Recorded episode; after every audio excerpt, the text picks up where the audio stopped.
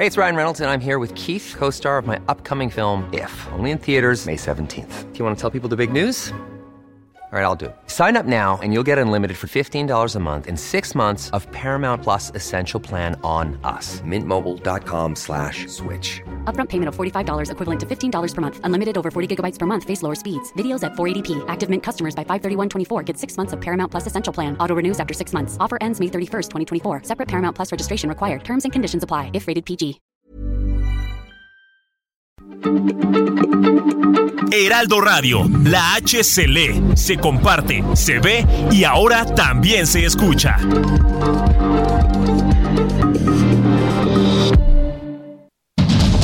Inicia. Heraldo Noticias de la tarde con Jesús Martín Mendoza. En Heraldo Radio.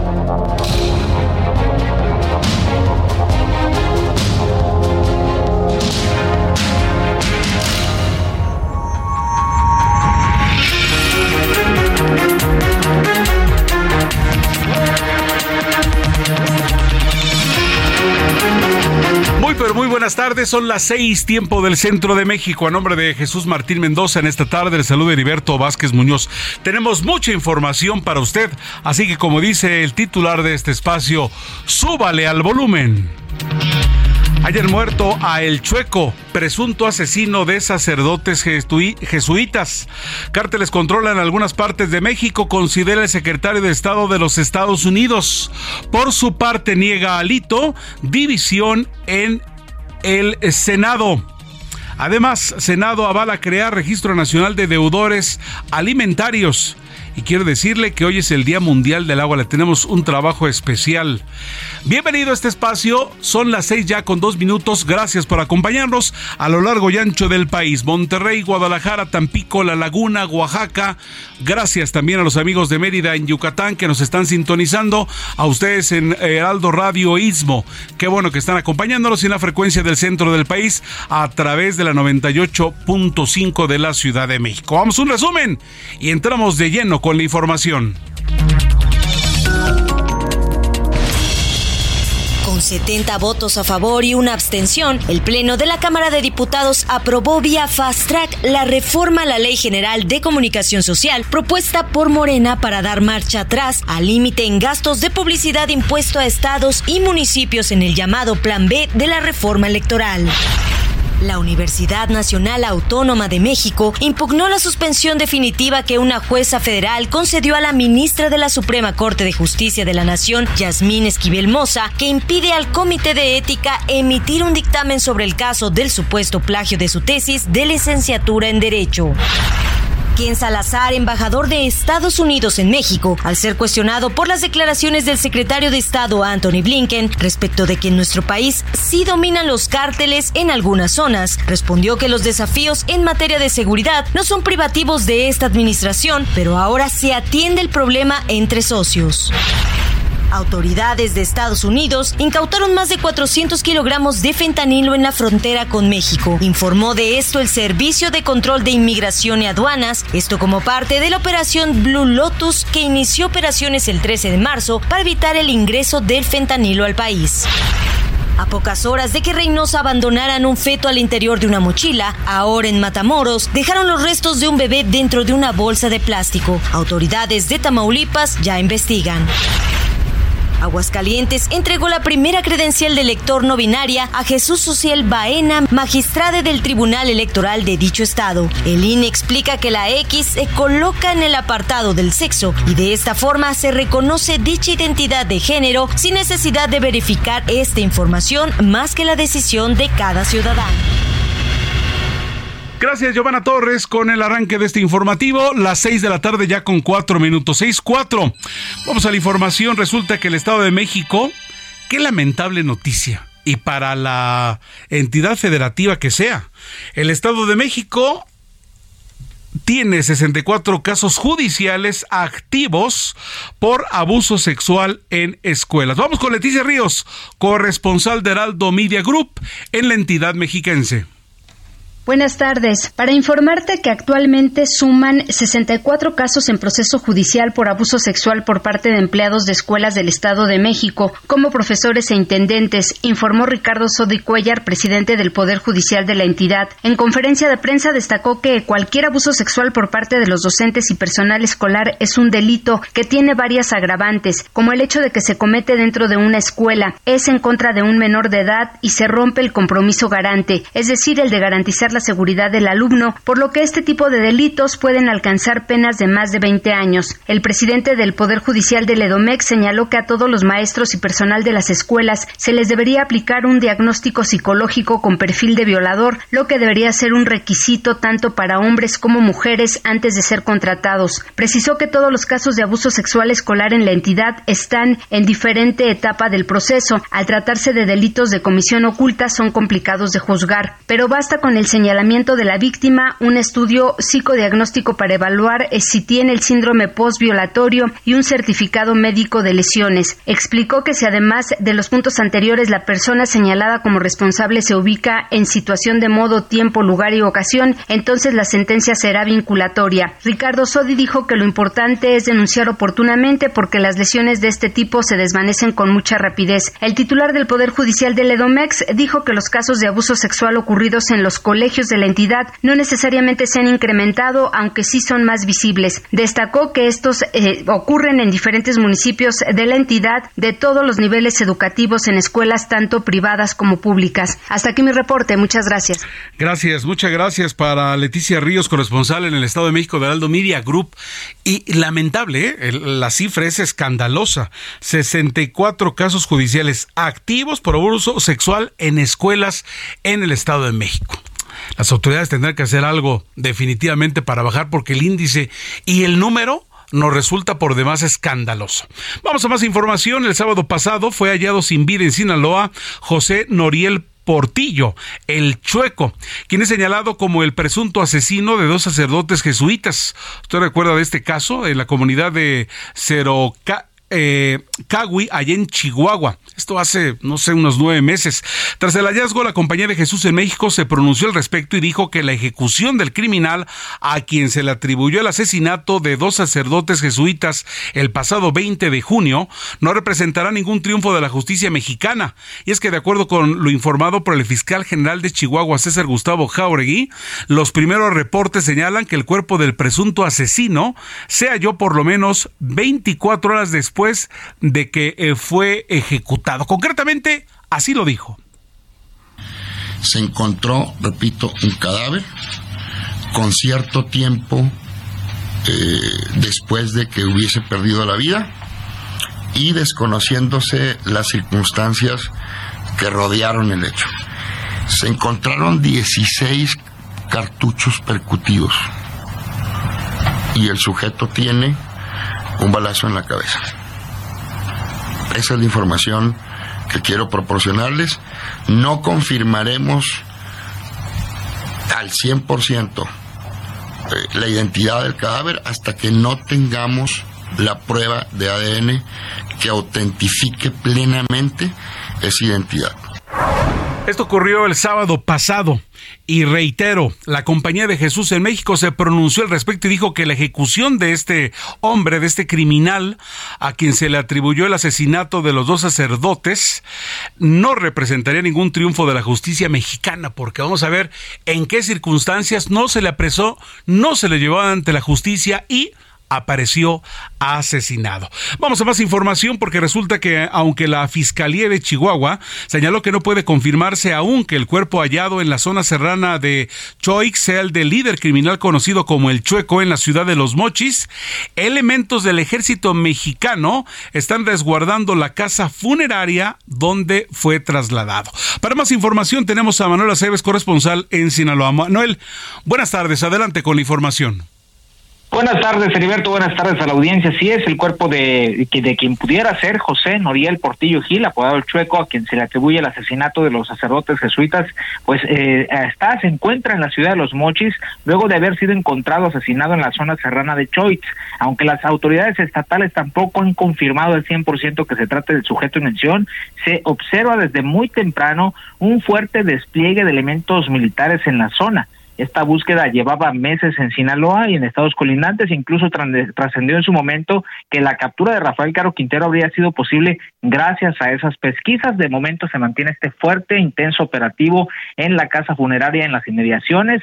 No se ha dicho por parte de ninguna autoridad, hay hermetismo completamente, no ha salido tampoco la fiscal general del estado y tampoco pues hay intenciones de hacerlo. Se le cuestionó a su equipo de prensa desde muy temprano, mencionaban que no, no se iba a hacer eh, ningún tipo de declaración eh, son las autoridades eh, periciales de Chihuahua las que también están investigando al respecto y todavía pues no hay una certeza total, aunque todo indica, todo apunta a que sí se trata este personaje conocido como el Chueco. Es el reporte. Muchas gracias por la información y entonces nos quedamos concretamente. No puede confirmarse que este cuerpo sea realmente de él y militares están resguardando esta funeraria. Esto ocurre en todo México cuando ocurre un problema de que algún criminal o presunto criminal y en algunas ocasiones de manera desafortunada ante las víctimas incluso de hechos delictivos, de gente que no tiene nada que hacer, cuando están velándose eh, los cuerpos, cuando ocurre el encuentro en la funeraria del último adiós para el personaje en cuestión, pues de repente se aparecen los malosos. Y es por ello que elementos del ejército mexicano están resguardando la casa funeraria en donde está trasladado en la ciudad de Los Mochis. Estaremos al pendiente, eh, Manuel Aceves, con más información si se da en algunos minutos cualquiera de ella en el transcurso de este informativo de Noticias de la Tarde de Jesús Martín Mendoza al pendiente, por favor. Claro que sí, estaremos muy atentos. Gracias, Manuela Cebes. Las seis de la tarde con 11 minutos, seis de la tarde con 11 minutos, tiempo del centro del país. Saludos también a los amigos de No Media en los Estados Unidos que nos están acompañando en las diferentes poblaciones en Illinois, en Texas, también allá en la zona de la Florida. Gracias por continuar con nosotros a través de este espacio bueno, pues vamos adelante con más información. Resulta que, como le había comentado, tras el presunto hallazgo de José Noriel Portillo Gil, este sujeto apodado El Chueco, eh, la Compañía de Jesús en nuestro país se pronunció al respecto y reiteró que la ejecución del criminal a quien se le atribuye el asesinato de los dos sacerdotes jesuitas el pasado 20 de junio no representa de ninguna manera, escuche usted, ningún triunfo de la justicia mexicana, sino que mostraría que las autoridades no tienen control de la región. Es algo de lo que se está comentando. Esto viene a reforzar el asunto y ellos de ninguna manera ponen el asunto como un triunfo de la justicia mexicana. Dicen, para nada. Si alguien lo está entregando es otra gente, no es por parte de la justicia, no se le apresó, no se le llevó a juicio, no se le detuvo, sino que ahora de manera circunstancial se está encontrando el cuerpo de aparentemente este hombre. Y esto es lo que está ocurriendo en otras partes. Usted recordará con, con los eh, eh, estadounidenses detenidos allá en Tamaulipas, pasó lo mismo, ¿no? De repente los mismos malosos del bando contrario entregan a los que sí mataron a los estadounidenses. Y ahorita, pues este hallazgo de este cuerpo sin vida no es por parte de ninguna autoridad, sino simple y llanamente eh, apareció, apareció este presunto cuerpo de José Noriel Portillo Gil, alias el Chueco. Vamos a más información. El secretario de Estado de Estados Unidos, Anthony Blinken, advirtió que algunas partes de nuestro país están siendo controladas por los cárteles de las drogas y aunque reconoció que existen elementos para nombrarlos terroristas, esta medida no aportaría nuevas herramientas para confrontarlos. Y acuérdense, esto es lo delicado de, de nombrarlos terroristas, que ahí está, eh, digo, el, asunto está que si se le llama terroristas, eh, eh, lo que ocurre en estos casos es que los estadounidenses en cualquier parte del mundo, cuando se le nombra a alguien terrorista, pues ellos hacen al estilo hollywoodense, pueden entrar a territorio del país que sea y capturar a los líderes o a estos delincuentes o criminales a quien él considere terroristas. Por eso lo de utilizar la palabra es tan pero tan difícil. Durante su comparecencia ante el Senado, Anthony Blinken informó que el fentanilo no solo está matando a miles de estadounidenses y que también está matando a muchos mexicanos, lo que es una ya realidad. Nosotros creíamos que solamente cuando veíamos imágenes de lo que ocurría en Filadelfia, en Los Ángeles, estaba ocurriendo allá, ¿no? Ya también pasa de eh, de este lado. Hoy incluso eh, en la información que surgió el día de hoy también se dice que los cárteles están probando eh, otros, otras maneras de utilizar el fentanilo, imagínese usted. independientemente de que está matando muchos mexicanos, Anthony Blinken en esta comparecencia en el Senado pidió que se debe hacer más y ser más efectivos entre y efectivos en la lucha contra estos grupos criminales. Esto es parte de lo que dijo Anthony Blinken en su comparecencia en el Senado de los Estados Unidos. ¿Hay lugares en México en que el gobierno no tiene el control? Um, uh,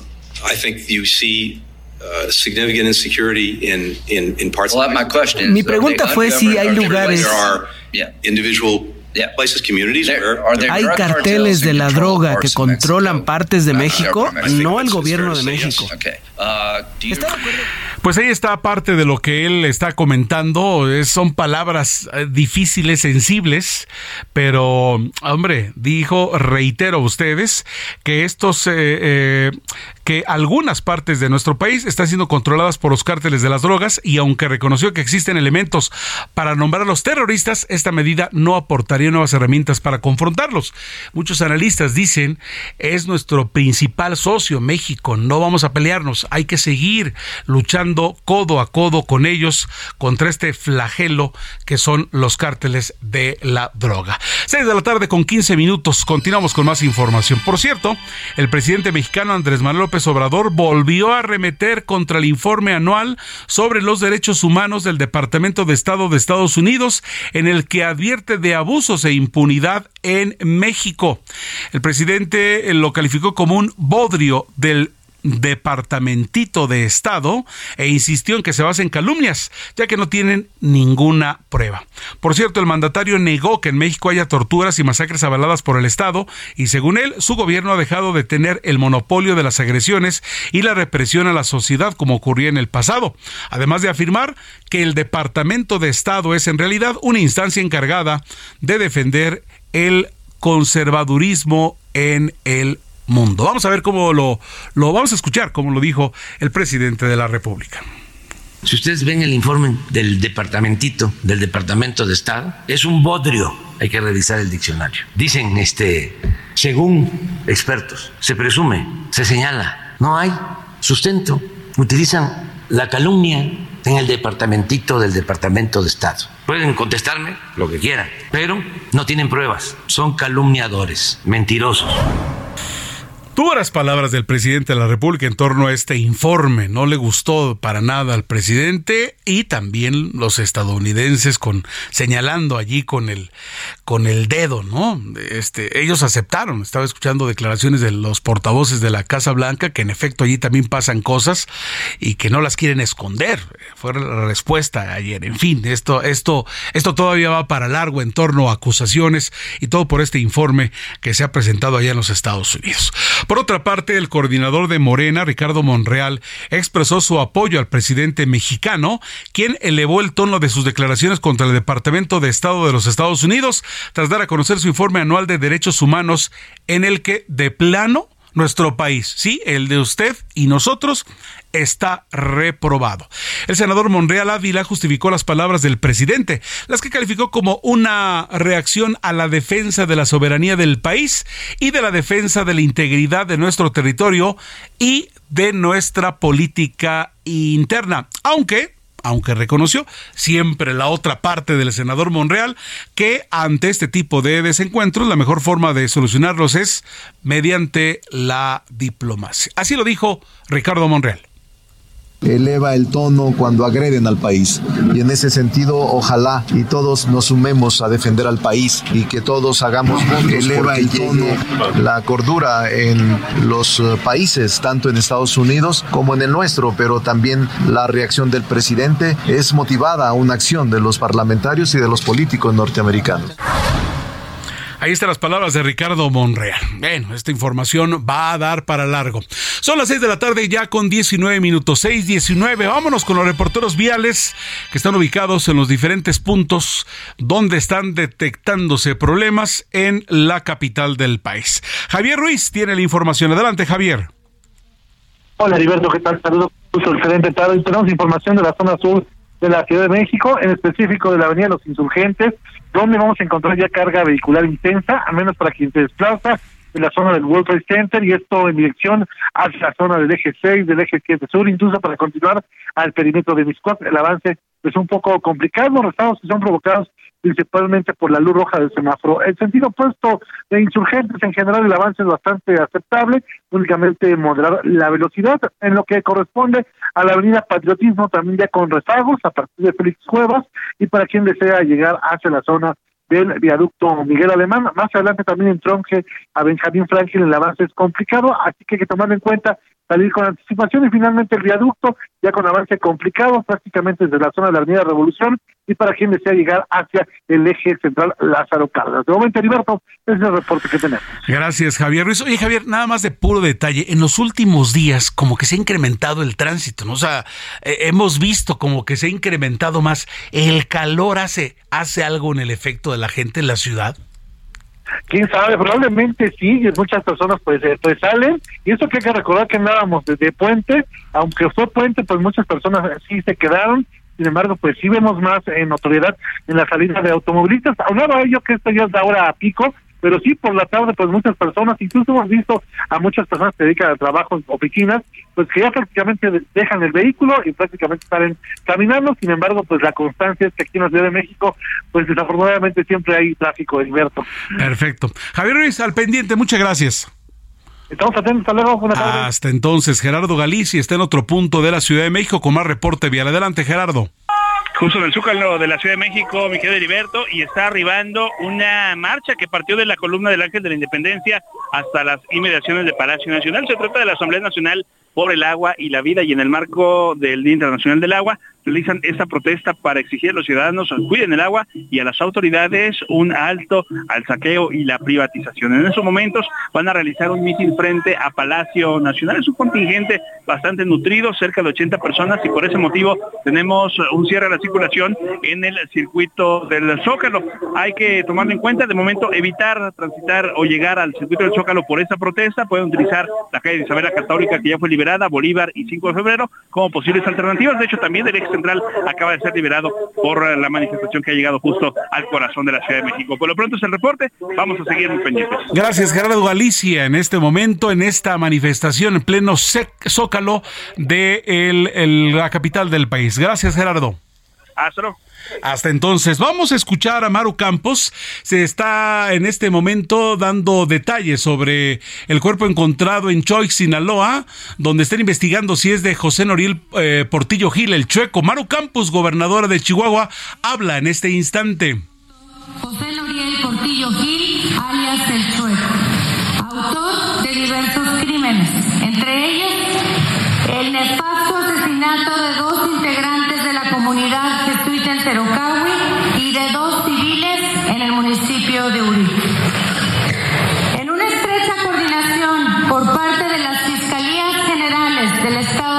Y de Chihuahua, de la Secretaría de la Defensa Nacional y de la Guardia Nacional,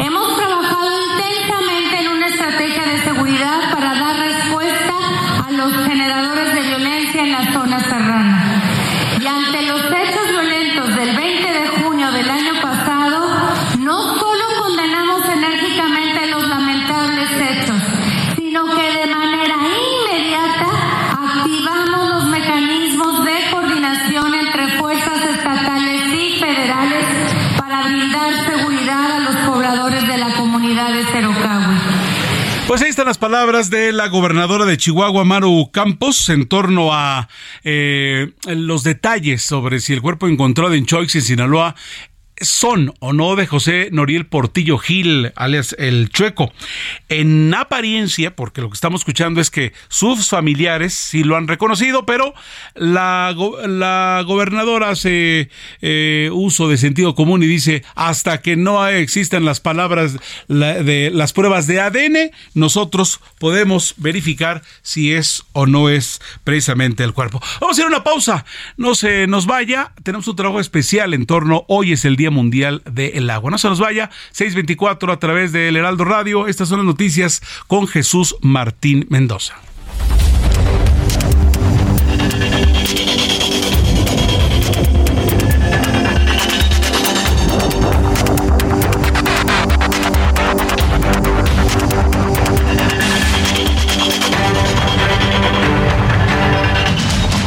Escucha las noticias de la tarde con Jesús Martín Mendoza. Regresamos.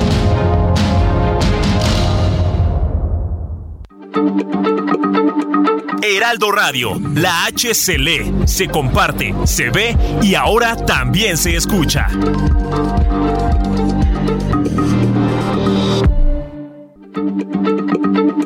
Heraldo Radio, la H se lee, se comparte, se ve y ahora también se escucha.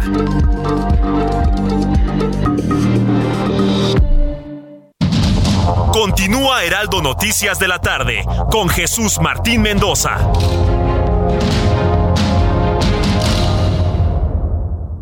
Promedio de 30.3% sin IVA, vigencia del primero al 31 de marzo. Que el esfuerzo sea tu guía para seguir avanzando con RAM 4000, el camión que carga con más pasajeros al ser el único doble cabina. RAM 4000, capaz de llevar a una cuadrilla de trabajadores. Estrénalo con tasa desde 9.75%.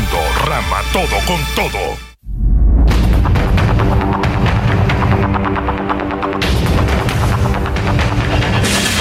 Son las 6 de la tarde con 30 minutos, seis y medio. Usted escucha el Heraldo Radio en todo el país y también en los Estados Unidos. Muchas gracias por recibirnos allí en la intimidad de su hogar, en la oficina, en el automóvil, en el transporte público, donde quiera que usted nos esté acompañando. Usted tiene la oportunidad de informarse y bien en este espacio que conduce Jesús Martín Mendoza. En esta oportunidad le saluda Heriberto Vázquez Muñoz. Vamos a más información, pues esta tarde o Octavio Pérez, papá del actor fallecido, usted se acuerda de Octavio Ocaña, y su abogado Francisco Javier Hernández Salcedo, se reunieron con el fiscal del Estado de México, José Luis Cervantes Martínez, a quien le solicitaron se eleve el monto de la recompensa emitida para dar con el segundo responsable. Y es que resulta que la familia y la defensa de Octavio Pérez Ocaña confirmaron que pese a filtrarse el contenido del segundo peritaje en torno a la muerte del actor, continuará siendo considerado y están a la espera de otros dos por parte del Poder Judicial de la Federación y la Guardia Nacional. ¿Usted se acuerda de este caso? Habían dicho, no, pues sí lo detuvimos y lo perseguimos, pero pues cuando lo alcanzamos él se suicidó y entonces en este peritaje ya impulsado por la familia, pues dicen, no, este, este muchacho fue ejecutado, ¿no? Él estaba en el piso y ahí lo ejecutaron. Y ya hay gente, que son los, en este caso, estos uniformados, que está siendo buscada precisamente por ello. Vamos con Gerardo García, corresponsal en el Estado de México de Heraldo Media Group. Muy buenas tardes. La familia y defensa de Octavio Pérez Ocaña confirmaron que pese a filtrarse el contenido del segundo peritaje en torno a la muerte del actor continuará siendo considerado y están a la espera de otros dos por parte del Poder Judicial de la Federación y de la Guardia Nacional. La tarde de este miércoles, desde Toluca, el papá del histrión Octavio Pérez y su abogado Francisco Javier Hernández Salcedo sostuvieron una reunión con el fiscal general de justicia José Luis Cervantes Martínez, donde también pidieron se eleve el monto de la recompensa emitida para dar con el segundo responsable de este hecho. Ambos refrendaron su confianza sobre los resultados entregados por la dependencia de justicia en la investigación de la muerte de Octavio Pérez Ocaña, ocurrido en Cuautitlán, Izcalli el 29 de octubre del 2021. A las afueras de la Fiscalía General de Justicia, Hernández Salcedo negó que la familia o ellos hayan filtrado la información del segundo peritaje privado, pero que el mismo continuará siendo considerado. No obstante, expresó que no saben la las repercusiones que se podría tener en la carpeta de investigación o afectación en el debido proceso. Además, recordó que dicho peritaje se llevó a cabo entre febrero y agosto del año pasado para ser entregado a la fiscalía. El mismo detalló que contempló diversas pruebas de balística, como es el disparo a diversos objetos o recrear la lesión hasta pasando por el peritaje de química al interior de la camioneta. En esta filtración hay que recordar que eh, de este segundo peritaje se da a conocer supuestamente que el no se habría disparado él eh, mismo. Además también su padre de el actor Octavio Pérez eh, también aseguró estar contento tras salir de la reunión y aseguró que la investigación va de la mano con la Fiscalía General de Justicia, por lo que manifestó su apoyo al fiscal de justicia y no tiene alguna queja, aunque dijo que también debería de estarse aumentando esta bolsa que se pidió como recompensa para dar con el segundo policía municipal involucrado en este caso, aunque él proyectó que ya es cuestión de días para que den con este, pues el otro ya está en la cárcel. El reporte desde el Estado de México, auditorio, muy buenas tardes. Gracias Gerardo García. Octavio Pérez Ocaña, este jovencito, le decían Benito, ¿no? En la serie era más conocido como Benito, con su camiseta del Cruz Azul, como no lo vamos a recordar. En fin, faltan ahora 25 minutos para las 7 de la noche, tiempo del centro, en este informativo de la tarde, a través de El Heraldo Radio y toda su cadena nacional e internacional. Vamos a más información. El presidente nacional del PRI, Alejandro Moreno Cárdenas, negó tener injerencia en la convocatoria hecha por siete senadores priistas para remover a Miguel Ángel Osorio Chong de la coordinación de esa bancada y aseguró que, de concretarse el cese, será decisión de los propios legisladores del tricolor, donde él no tiene nada que ver. Ante la pregunta expresa de si fue el Comité Ejecutivo Nacional del PRI el que ordenó la remoción de Osorio Chong para imponer a Manuel Añorbe, Moreno Cárdenas respondió que el CEN siempre será muy respetuoso de las decisiones que tomen los grupos parlamentarios, como en este caso el del Senado, que se encuentra reunido en este instante para definir el futuro de Osorio Chong. Aquí está la voz de Alejandro Moreno Cárdenas. Las y los senadores de la República no solo siempre han tenido el apoyo, el reconocimiento, sino el compromiso de trabajar juntos, tomar decisiones como es un grupo parlamentario. Lo que tenemos en el comento permanente es que tendrán una reunión las y los senadores de la República para tomar decisiones en distintos rubros que habrán de platicar, que han presentado. Es de todos conocidos lo que se ha presentado en algunos medios de comunicación, en las redes sociales, sobre la reunión que se tendrá hoy convocada a las seis de la tarde en el Senado de la República. Pues ahí está la información. Vamos a ver qué está. ¿Usted le cree? Lo que él dice, el Salito Moreno, dice yo no tengo nada que ver, son ellos los que lo quieren quitar al frente de los senadores, a mí ni me voltena, pero vamos a ver qué pasa y si hay información a esta hora de la tarde nosotros se la tendremos como siempre antes que nadie. Por otra parte, el Senado avala crear registro nacional de deudores alimentarios. Y es que el Pleno del Senado, ya que estamos hablando de esta Cámara, aprobó una minuta para crear un escuche con atención, Registro Nacional de Deudores Alimentarios. Y es que la reforma a la Ley General de los Derechos de Niñas, Niños y Adolescentes precisa que la persona inscrita en el registro no podrá salir del país cuando sea deudor alimentario o exista prueba de que su salida tenga como finalidad la evasión de pago. Interesante, ¿no? Y yo todavía me pregunto, ¿Cómo le hacen? Claro que son unos, más allá de deudores, pues hombre, no están cumpliendo con, pues con lo que eh, alguien bien nacido debería de ser, ¿no? Son sus hijos, pero pues así ocurre, así ocurre en, en ocasiones. Tengo a Michel Zavala, reportero de Heraldo Media Group, quien tiene más información en torno a esto, que es eh, que el Senado está avalando crear registro nacional de deudores alimentarios. Misael, adelante, buenas tardes con la información. Heriberto, buenas tardes. Te saludo, saludo también al auditorio. Pues ojo a aquellas personas deudoras alimentarias, porque a partir de la entrada en vigor de un decreto que se aprobó hoy en el Senado de la República, que se aprobó por unanimidad de todos los senadores presentes, alrededor de 94 legisladores lo avalaron, eh, pues los deudores alimentarios, a partir de que entre en vigor esta nueva disposición, no podrán tramitar eh, credenciales de elector del Instituto Nacional Electoral, tampoco podrán tramitar pasaporte, mucho menos podrán salir del país al extranjero para evitar evadir esta obligación. Y pues eh, no nada más eso, incluso también se les incluirá en un registro nacional de deudores alimentarios que será público, Heriberto. Cualquier persona podrá eh, a través eh, de plataformas de Internet checar este padrón de deudores alimentarios. Los senadores aprobaron esta minuta que ya había llegado de la Cámara de Diputados, por lo que ahora pues ya aprobada en el Senado de la República, pasa al Ejecutivo Federal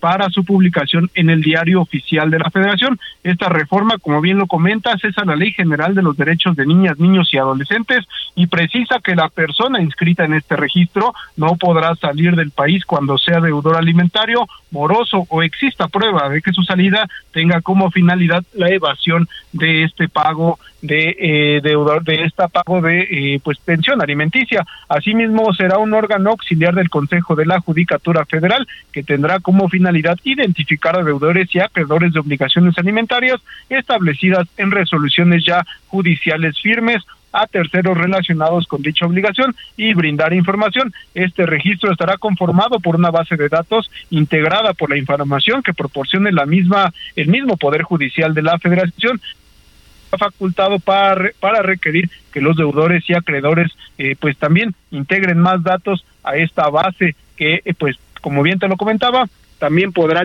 ser checada en los padrones y en los eh, listados que tenga el sistema DIF nacional y también el Poder Judicial. Estas, eh, estos listados aparecerán en páginas de Internet y cualquier persona con acceso a Internet podrá checar si eh, alguna persona pues no ha pagado esta pensión alimenticia para los niños, adolescentes y también para eh, personas con discapacidad, Heriberto. Pues qué, qué, interesante medida, ¿no? Porque si no va a parecer como que de repente, eh, yo fui coordinador académico de una universidad y de repente pues, no pueden hacer examen porque deben la colegiatura y una vez un padre de familia acerca y me dice, oiga, pues si nos hubieran dicho eso no nos hubiéramos ido de vacaciones, ¿no? Por si hay gente que de repente se quiere ir de vacaciones, pues hay que el niño que coma lo que pueda y yo me voy de vacaciones, por lo pronto no, usted no va a poder irse del país además, interesante que aparezca este registro nacional de deudores alimentarios.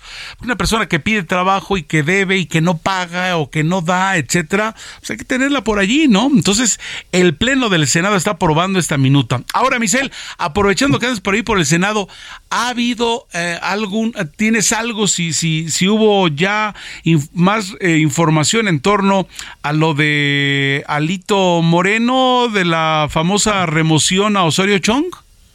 Sí, Heriberto, pues a cuentagotas comienzan a llegar los legisladores del Partido Revolucionario Institucional, los senadores, a esta, eh, pues es una sala de juntas que tiene el grupo parlamentario del PLI en el Senado de la República. Ya llegó eh, Mario Zamora, también llegó el senador Manuel Añorbe. Hace unos momentos ya llegó Miguel Ángel Osorio Chong y posiblemente pues se dé esta remoción se había explicado por ahí eh, que se necesitan dos terceras partes de los senadores presentes de eh, este esta bancada priista para hacer la remoción y que sea eh, pues ya un hecho que posiblemente pues Manuel Añorbe asuma la el liderazgo del Partido Revolucionario Institucional en la bancada del Senado de la República. Son 13 senadores los que integran este grupo parlamentario. Vamos a ver si llegan todos, eh, si no llegan algunos, por ahí eh, el senador eh, Carlos Aceves del Olmo, pues no había estado presente en algunas de las reuniones de la, del Senado de la República, vamos a ver si hace acto de presencia,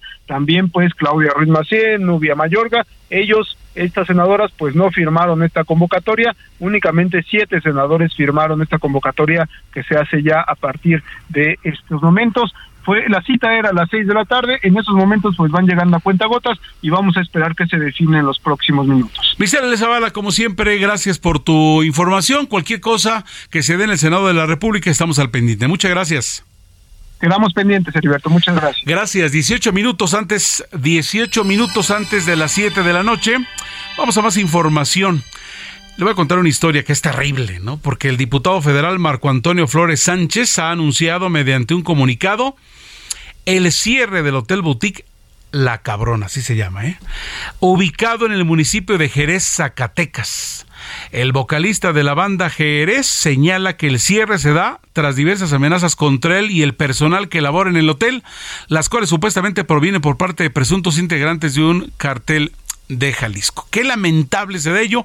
Tengo en la línea telefónica al diputado Marco Flores Sánchez, diputado federal por Morena y también vocalista de la banda Jerez. ¿Cómo está, diputado? En esta ocasión, diputado, en esta ocasión no lo vamos a entrevistar para que nos diga cómo alguna presentación o cómo va su banda, sino en su faceta de diputado. ¿Cómo está, Marco Flores? Buenas tardes. Bien, bien, hermanito, aquí andamos. Este, mira, ellos dicen ser de ese cartel, dicen ser de ese. Pero pues tenemos todos los videos que los mandamos a las autoridades y tenemos las fotos de las personas y tenemos todo, ahí están las pruebas, está todo.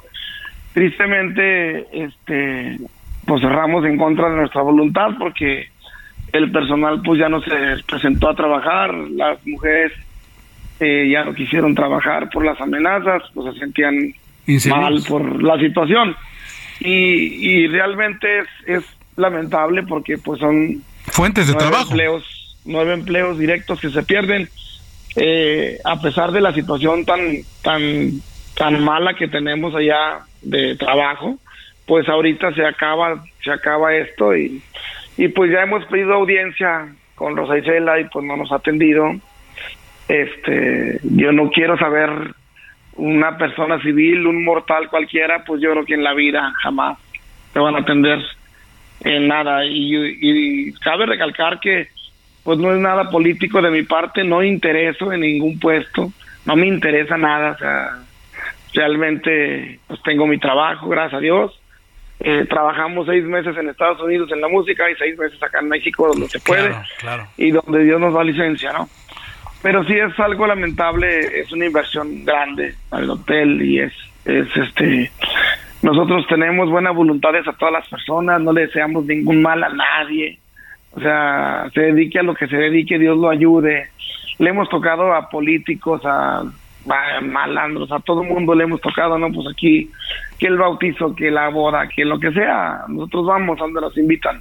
Sí. Por cuestiones de nuestro trabajo pero jamás nos hemos metido en chingaderas, ni mucho menos. Y, en esta ocasión nos quieren embarrar a, huevo, nos quieren hacer manita de puerco, nos quieren, se parece como un cuatro, como una cosa así, mal pedo, ¿no? Claro. Muy... Malo que, sí, sí, están haciendo lo que se puede, pues las autoridades estatales, todo, pero hasta ahorita el gobierno federal, a quien yo pertenezco y, y orgullosamente a mi presidente, la, la gente que se encarga de la seguridad pues no nos ha dado la atención y hemos solicitado varias veces este platicar con ella para platicarle no más de, de la situación que estoy pasando ahorita yo y mi personal, sino para platicarle de cómo está la ciudad, ¿no? Cómo está la ciudad, cómo está el estado, Claro. Eh, lo que estamos viviendo. Se suspendió la feria también y, creo que además no eres el único caso, Marco. Espérate, o sea, hubo una masacre en una cantina ahí de maestros jubilados, adolescentes, o sea, una masacre muy fea, sin cero detenidos, cero culpable, cero nada, es como, como que cero interés, cero interés a, muy insensibles al dolor de las demás personas, ¿no? Y, yo supongo que los empresarios como tú se sienten en la indefensión, ¿no? O sea, ¿a quién acudo, no? Estoy alzando mi voz y mira que tú eres diputado y mira que tú eres una figura pública por porque todos te conocemos por Banda Jerez. Caso cero, caso. Imagínate cualquier mortal que ha depositado, que no fueras tú, que en un hotel boutique, es un hotel chiquito, es un hotel de estilo, es un hotel para poca gente, para una atención personalizada, invierte allí los ahorros de toda una vida, o cuánto paisano de, de, Zacatecas que está en Estados Unidos regresa, pone con ilusión, voy a mi terruño, me la partí 30 años allí en la frontera, en, lo, en los Estados Unidos, regreso, pongo un negocito y un malandro llega y te amenaza, ¿no? Y te acaba. O sea, es, es el mejor hotelito ahí del pueblo y del estado, presumo que es el mejor. No me digas. Es lo mejorcito. ¿Cuántas habitaciones? ¿Cuántas habitaciones, Marco? Fíjate que tiene ahorita ya 24. Son 24. Está chiquito, pero está muy bonito, de buen gusto. Eh, muy arquitectónico, antiguo, o sea... Tradicional, bonito. Tradicional, pero muy elegante, pero mucho, muy elegante. Y, y, la capacidad del hotel, o sea, estaba lleno. Entonces, si es de los más exitosos, asumimos que estaba lleno. Pues no había nadie, pues no hay gente. Ahorita no. Te pues. digo, desde hace tres meses, pues no hay gente, hay, poca gente. Desafortunadamente, exacto, en los últimos meses Jerez ha sonado, pero por no por de cómo está en la feria y de quién se va a presentar, sino por desgracia, pues de lo que ha estado ocurriendo en los últimos meses, ¿no? Ahí puedes pasar en cuera ahorita medio jardín, no te ve nadie. Eh, no hay gente. o sea, yo yo no recomiendo que vaya la gente ahorita a Zacatecas. Ahorita, pues unos días más, a la no se compone, ojalá. Primero Dios. Dios quiera, Dios quiera. Oye, entonces estás estás cerrando, están están quedándose porque pues eh, tampoco puedes arriesgar a, si, sigues con las amenazas a la gente que llegara allí eh, y además hablas de empleos directos, pero también de empleos indirectos, ¿no? Tus proveedores, la comida, no sé. Que me da mucha tristeza porque pues una una de las muchachas es madre soltera, con dos niños, sola. Y pues la gente ahí llorando, agüitada por el tema que estamos pasando y, y por no poder seguir. No poder seguir. Fueron muchas veces, muchísimas veces. Pues tenemos todos los videos de, todas las personas que fueron. Fueron muchas veces.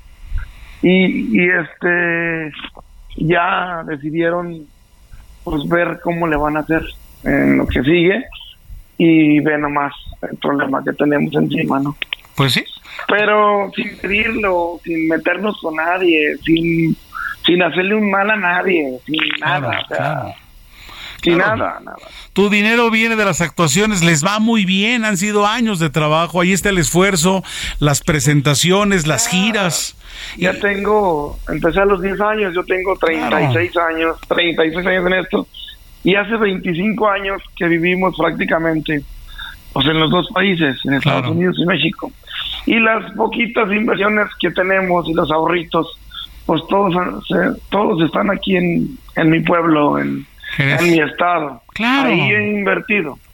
Pero pues ve nomás, o sea, yo creo que a nadie le interesa o no le importa a la gente. Oye, Marco Antonio, ¿vas a ir con alguien? ¿Tienes, ¿Tienes alguna cita con alguien, con alguna autoridad que, que, que, que, pretendas que te mm, escuche? no, la, la única autoridad que yo creo que, que vale ahorita son ustedes. Pues bueno, nosotros cumplimos con decirlo, decirlo, que nadie nos calla. Se está escuchando a nivel nacional, eh, Marco Antonio Flores Sánchez, a nivel internacional también de este problema y vamos a ver si hay la sensibilidad de alguna autoridad pues para, para poner remedio a esto, ¿no? Y para dar garantías a los inversionistas, a la gente como bien, de, como es, es, tu caso, que quieren dar trabajo, que quieren tener inversión en su terruño. Fíjate que yo recomendaba que no fuera la gente a Zacatecas, no vengan. O sea, yo voy a invitarte a ti o a un amigo o a un hermano. ¿A qué vas? ¿A que te roben? ¿A que te levanten? ¿O a que, o a que te maten? Una de tres, una de tres. O sea, yo no voy a arriesgar la vida de un amigo, ni le voy a echar mentiras, que está bien bonito. ¿Cómo le voy a echar mentiras? Claro. Sí está muy, sí está muy bonito, pero pues en manos de quién estamos. El clima ¿En manos de quién? Claro. Pues sí, ¿en manos de quién? O sea, si, si, si nuestras autoridades no ponen un poquito de atención como debe de ser, pues a todos nos vamos a ir, todos ahí nos vamos a ir en la bolita. Y esto pasa en todas partes. Pues yo creo, en parte, en gran parte del país. Es un problema, pero pues te voy a decir que yo ando en todas partes del país, sea Michoacán, sea Guerrero, sea donde quiera y pues en, ninguna parte he visto que esté peor. Chica. Y yo y yo ando en todas partes. Claro, claro, a ti nadie te cuenta de qué es andar de ciudad en ciudad, etcétera, etcétera, ¿no? Sí, en Hasta en los pueblos de la montaña, claro. en lo más remoto, en lo más remoto, en, todas partes. Y qué lástima que una ciudad tan, pero tan importante, tan turística, donde la gente gustaría de ir, digo, cuando, cuando se canceló la feria, me pregunté qué vamos a hacer ahora, porque ya si están cancelando la feria es porque, pues no quisieron arriesgar a nadie, además, ¿quién, quién iba a ir, no? Además, yo creo que es más importante la vida que la feria. Claro. O sea, si lo pones en una balanza, pues el dinero, o los 20 mil pesos que te ibas a ganar o lo que sea, valen madre a, tu vida, ¿no? A tu familia, a estar bien. Yo por eso eh, alzo la voz y recomiendo mucho a la gente, pues que no, no, no, no, no, este, no busquemos un mal, es triste, es triste la situación que vivimos allá, pero es cierto. Y claro, te lo voy a decir, si le va mal a Zacatecas, le va mal a mí, pero yo tampoco te voy a estar echando mentiras de que está bien bonito y que vente y luego ya que te pase algo, ¿verdad? Yo, tú me dijiste que estaba bien bonito. Claro. Bueno, pues te mentira. Ahí discúlpame. Pues sí. Pues diputado federal Marco Antonio Flores Sánchez, eh, Qué lástima esta información. Ojalá que la próxima vez que hablemos sea para decir, se ha compuesto esto, Jerez está de regreso, he abierto otra vez el hotel. Dios quiera que en próximos días tengamos una llamada y que le demos un vuelco a la situación que desafortunadamente hoy aquí y ahora es una realidad allí en Jerez, Zacatecas. Gracias por tu tiempo y por abrir eh, eh, todo esto, eh, a decirlo a los micrófonos del Heraldo Radio. Muy amable de verdad. Muchas gracias, hermanito. Muchas gracias. Fue el diputado federal Marco Antonio Flores Sánchez. Él es el, dueño del Hotel Boutique La Cabrona, ya en Jerez, Zacatecas. Él es vocalista de la banda Jerez. Un empresario dice, mejor me voy porque ya las amenazas no puedo con ellas. Gente sin trabajo, y fíjense lo que dice con todo el dolor de su corazón, no vengan a Jerez, Zacatecas. Qué lástima. Pausa, regresamos, no se vaya. Tenemos más información para usted, Día Internacional del Agua. Tenemos un trabajo excelente. Escúchelo, por favor.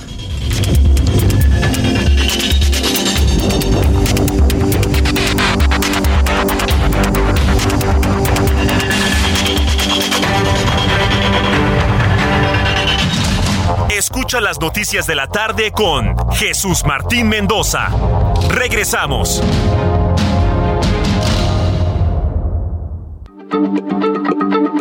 Heraldo Radio, la H se lee, se comparte, se ve y ahora también se escucha.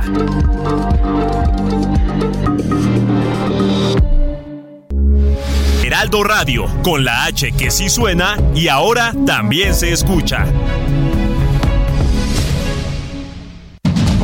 Continúa Heraldo Noticias de la tarde con Jesús Martín Mendoza.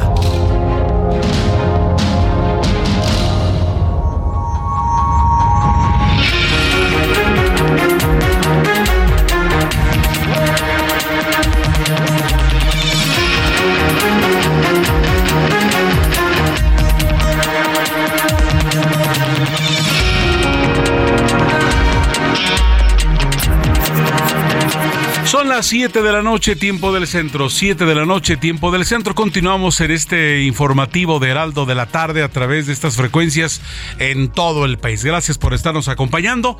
Vamos con la segunda hora de información que tenemos para usted. Tenemos un trabajo especial en torno a este que es el Día Mundial del Agua.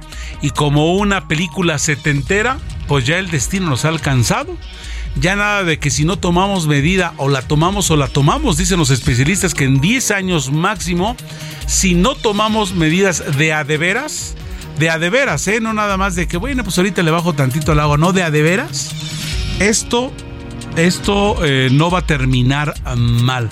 Y como decimos, Ángel Arellano, en esta frase que se te ocurrió, cada gota cuenta cada gota cuenta con esta campaña que tenemos en el Aldo Media Group en torno al uso del agua. Tenemos un trabajo muy especial que le vamos a presentar en torno a ello. Y evidentemente estamos a la espera si ocurre más información en torno a la institución del de, eh, senador Chong al frente de su bancada allí con los senadores. Vamos a ver qué es lo que ocurre.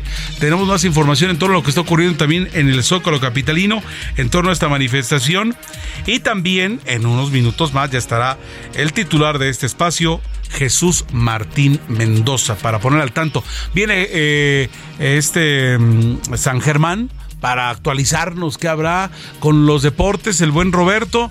Platicaremos en torno a lo que se viene en esta semana y como siempre mucha, pero mucha información en torno a ustedes. Por lo pronto quiero decirles que vámonos con un resumen de lo más importante hasta el momento. En entrevista con El Heraldo Radio, el cantante y diputado de Morena, Marco Flores Sánchez, confirmó el cierre de un hotel de su propiedad en el municipio de Jerez, Zacatecas, ante la inseguridad en la zona y anunció que ya solicitó una audiencia con la titular de la Secretaría de Seguridad Federal, Rosa Isela Rodríguez, pero no ha recibido respuesta y aseguró que estos hechos parecen ser una forma de hacerle manita de puerco, por lo que recomendó a la gente no visitar Zacatecas en estos momentos. Habla el diputado Marco Flores Sánchez. Tenemos todos los videos que los mandamos a las autoridades y tenemos las fotos de las personas y tenemos todo, ahí están las pruebas, está todo. Tristemente, pues cerramos en contra de nuestra voluntad porque el personal pues ya no se presentó a trabajar, las mujeres eh, ya no quisieron trabajar por las amenazas. Pues no es nada político de mi parte, no intereso en ningún puesto, no me interesa nada, o sea, pero sí es algo lamentable, es una inversión grande al hotel y es, es este nosotros tenemos buenas voluntades a todas las personas, no le deseamos ningún mal a nadie. En más información, asesinan a subsecretario de Seguridad en Guanajuato Capital y es que están armando ya operativo. El subsecretario de Seguridad Ciudadana de Guanajuato Capital, Alejandro Camacho, fue asesinado esta tarde al ser atacado a balazos en la carretera a Puentecillas, a la altura del kilómetro 10, cerca del Centro de Readaptación Social de Guanajuato, El Cerezo. El cuerpo policíaco de San Miguel de Allende fue alertado sobre este hecho, ya que los presuntos responsables huyeron con rumbo a ese municipio. Eulalia Alejandra Ruiz, madre de la soldado Ana Fernanda Basaldúa Ruiz, encontrada sin vida en un almacén de la base militar de Fort Worth, ubicada allá en Texas, podría viajar a los Estados Unidos para estar presente en el funeral que se realizará a su hija. La visa humanitaria fue concedida para ella por parte de la embajada estadounidense en México más información, el canciller Marcelo Ebrard minimizó los dichos del secretario de Estado de Estados Unidos, Anthony Blinken, quien admitió hoy en una comparecencia entre el Senado que el gobierno de México ha perdido el control frente a los cárteles criminales en ciertos territorios. Ebrard señaló que ve presionado a Blinken, pero dijo que México está haciendo mucho. Por otra parte, el gobernador republicano de Florida, Ron DeSantis, afirma poder vencer al presidente de Estados Unidos, el demócrata Joe Biden, en las boletas en caso de que se encuentren en las elecciones presidenciales del 2024. DeSantis asegura que de ser contendiente tiene todo lo necesario para ser presidente y puede, afirma, vencer a Biden. En más información, un grupo de creadores del contenido de TikTok acudió al Capitolio de los Estados Unidos este miércoles para protestar contra los llamados a prohibir la aplicación de videos chinos.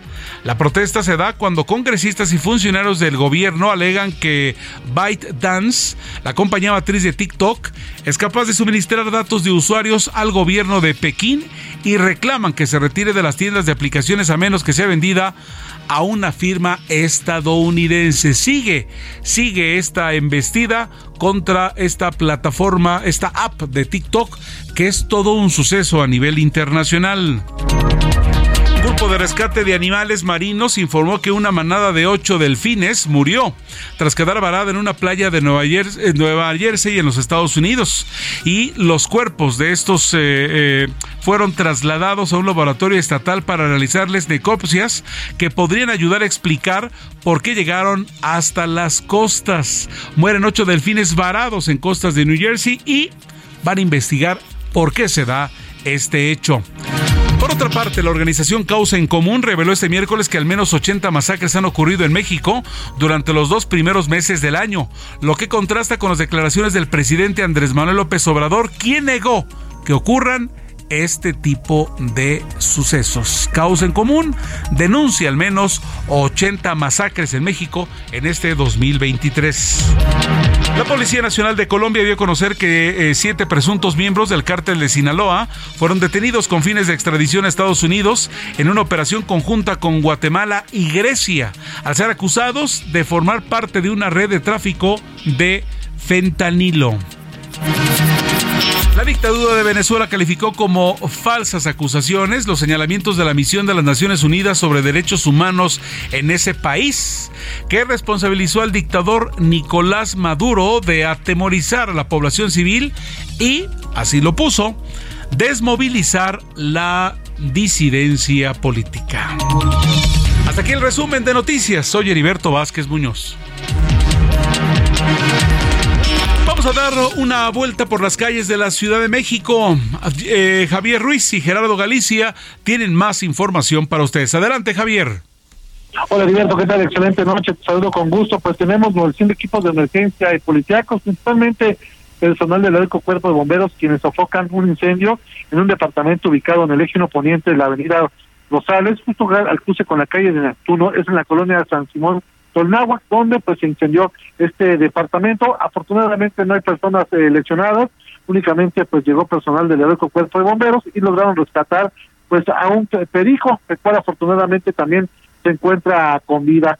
Ya prácticamente ha sido sofocado, únicamente pues sí manejar con precaución sobre el eje poniente, al menos para quien deje atrás la zona del eje 2 norte y esto en dirección al paseo de la reforma, debido a que todavía encontrarán las unidades de emergencia, principalmente los camiones de bomberos, en el carril de extrema derecha, utilizando de izquierda en general, el avance todavía es bastante aceptable. De momento, Heriberto, es el reporte que tenemos. Reitero nada más, por favor, ¿cuál es la calle donde ocurrió? Porque evidentemente se ve allí en este momento eh, difícil el tránsito. Claro que sí, es la calle de Neptuno y el eje 1 poniente en ese tramo donde pues se registra este incendio, es exactamente muy cerca ya de lo que es el eje 1 y el eje 2 norte. Afortunadamente, pues no hubo personas lesionadas, sin embargo, pues muchas personas sí reportaron pues esta gran columna de humo negro. Reitero, no hay personas lesionadas y afortunadamente el personal del Heroico Puerto de Bomberos una vez más llegó a tiempo y logró sofocar este incendio, Heriberto. Muy bien, gracias Javier Ruiz. Vamos con Gerardo Galicia. Seguimos en el centro histórico de la Ciudad de México, mi querido Heriberto, y en estos momentos se están quemando unas eh, maquetitas que fueron utilizadas por los eh, manifestantes, los integrantes de la Asamblea Nacional por el agua y la vida que realizaron una caminata desde el Ángel de la Independencia hasta Palacio Nacional. Traían consigo algunos eh, muñecos de cartón, algunas especies de maquetas y al parecer un error entre la comunicación eh, entre los organizadores provocó que eh, uno de ellos pensara que se iban a quemar, les prendió fuego y bueno, al final no, se tenían que haber quemado. Eh, esto provocó movilización por parte de los elementos policiales, sin embargo son algunas cajas, realmente no pasó a mayores y por este motivo tenemos todavía cerrada la circulación del circuito del Zócalo. Opera de manera reversible, si ingresan sobre 20 de noviembre forzosamente tendrán que manejar hacia el corredor Francisco y Madero y de esta manera pueden llegar a la calle Monte de Piedad. El tramo que queda completamente cerrado es el que se ubica entre la Suprema Corte de Justicia y la Catedral Metropolitana. Y por lo pronto, el reporte. Muchas gracias, Gerardo Galicia. Vamos con los dineros, la información de financiera con Héctor Alejandro Vieira. Bolsa Mexicana de Valores cerró la sesión de este miércoles con un retroceso del 0.19%, equivalente a 102.25 puntos, con lo que el índice de precios y cotizaciones, su principal indicador, se ubicó en 52.550.40 unidades tras el anuncio de política monetaria de la Reserva Federal de Estados Unidos. Por su parte, Wall Street cerró con pérdidas generalizadas ya que el Dow Jones retrocedió 530.49 puntos para quedarse en 32.030.11 unidades. En tanto, el Standard Poor's perdió 65.90 puntos con lo que se ubicó en 3.936.97 unidades y el Nasdaq restó 190.15 puntos con lo que se ubicó en 11.669.96 unidades. En el mercado cambiario el peso mexicano se apreció 0.30% frente al dólar estadounidense, que cerró en 17 pesos con 68 centavos a la compra y en 18 pesos con 56 centavos a la venta en ventanilla. El euro cerró en 19 pesos con 38 centavos a la compra y 20 pesos con 22 centavos a la venta. El Bitcoin tuvo una caída en su valor del 3.45% para ubicarse en 27.942.90 dólares por unidad, equivalente a 507.193 pesos mexicanos con 33 centavos. La Reserva Federal de Estados Unidos elevó este miércoles sus tasas de interés en 25 puntos base para ubicarlas en un rango del 4.75 al 5%, en medio de la turbulencia bancaria de los últimos días, tras las quiebras del Silicon Valley Bank y Signature Bank. La encuesta Citibanamex de expectativas prevé que en la primera quincena de marzo la inflación general anual se ubicará en el 7.24%, lo que sería su menor nivel desde la primera quincena de febrero de 2022, cuando se ubicó en 7.22%. El Instituto Mexicano de Ejecutivos de Finanzas recomendó cautela y vigilancia a los intermediarios financieros no bancarios que dependen de obtenciones de crédito barato y abundante, porque dijo, podrían verse afectados por el aumento de las tasas de interés tanto en México como en el extranjero. Informó para las noticias de la tarde Héctor Vieira. Son las 19 horas con 12 minutos hora del centro de la República Mexicana. Bienvenidos al Heraldo Radio. Muchas gracias a Heriberto Vázquez, Ángel Arellano Peralta, que nos cubrieron a lo largo de la primera hora, primera hora con 10 minutos de este programa de noticias. Así que bueno, pues ya estoy aquí con ustedes. Les saluda Jesús Martín Mendoza con todas las noticias importantes del día de hoy. Usted me preguntará por qué llego hasta esta hora. Lo que pasa es que hoy tuvimos un evento muy importante con el Women Economic Forum. Y afortunadamente, bueno, pues la verdad quiero agradecerle mucho a Carlos Herrero, a Estrategia, Michelle Ferrari y a todos los organizadores a nivel internacional del Women Economic Forum que me entregaron un reconocimiento por trayectoria. Y, mire que hablar de trayectoria, pues ya habla al menos de 33 años en estos asuntos de la comunicación, de la entrega de información.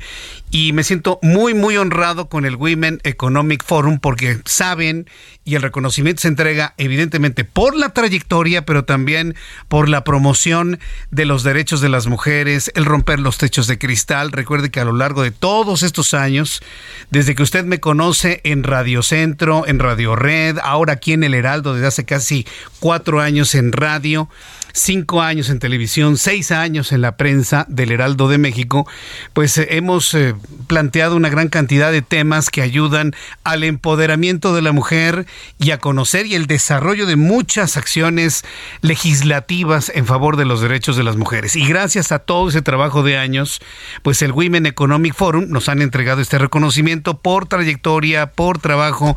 Y bueno, pues quiero expresar de manera pública este agradecimiento de este servidor Jesús Martín Mendoza del Heraldo de México, porque han visto precisamente la pluralidad en el Heraldo de México para el planteamiento de todos estos temas que tienen que ver con el empoderamiento de la mujer. Muchas gracias, Women Economic Forum, a todos los organizadores que pues determinaron que este reconocimiento vaya para este espacio el día de hoy. Pues bien, pues vamos a arrancar con información importante de este día. Y a mí me da mucho gusto saludar hoy aquí en el estudio a Germana Ortiz. Él nos ha visitado en días anteriores y nos ha platicado de este desarrollo de Vista Hermosa. Como le he platicado, el eh, mercado inmobiliario, hablando de la reactivación económica, pues está prácticamente ya... Eh, eh, en nuestras mesas. En la reactivación económica tenemos la oportunidad de invertir en un bien raíz. Usted sabe que en México y sobre todo ahora con los movimientos del, del tipo de cambio y de la tasa de interés, invertir en un bien raíz es la mejor inversión que usted puede tener. Uno luego a veces piensa en un departamento, a veces piensa en una casa. Y si quiere ser usted parte de esta noticia de la reactivación económica del mercado inmobiliario, pues qué mejor que un terreno en donde de manera inmediata o en un futuro usted puede construir una segunda casa, una segunda vivienda, una vivienda de descanso. Estimado Germán Ortiz, gusto en saludarte. Bienvenido. ¿Cómo estás? Buenas tardes, mi estimado Jesús Martín. Gracias. Me uno a la felicitación. Muchas felicidades por su reconocimiento. Y bueno, el día de hoy te vengo a invitar a ti y a todos sus redescuchas a que vayamos al bello estado de Morelos a conocer el nuevo desarrollo Vista Hermosa en Ayala, Morelos. ¿Cómo les ha ido en los otros fines de semana? Ya habías estado aquí. Así es. Ya, ya nos habían hecho esta invitación. Hubo gente que se quedó con muchas ganas de ir. ¿Cómo les fue los últimos dos domingos? ¿Bien? Nos ha ido muy bien. Una gran aceptación de todas las familias que escuchan este noticiero. Y bueno, aquí estamos correspondiéndonos y haciéndonos una cordial invitación para que nos acompañen ahora este domingo con excelentes promociones y noticias para todos ellos. ¿Por qué esta región del estado de Morelos y Vista Hermosa se constituye como una de las eh, más atractivas, de mayor plusvalía. ¿Qué es lo que hay ahí que no hay en otras regiones del estado de Morelos y de la Ciudad de México? Por ejemplo, la cercanía a la Ciudad de México. En tan solo 90 minutos estamos en Villa de Ayala, Morelos. Comentábamos ahí en programas anteriores, ¿qué, tiempo hacemos, por ejemplo, de cualquier punto de la ciudad al centro histórico de la ciudad?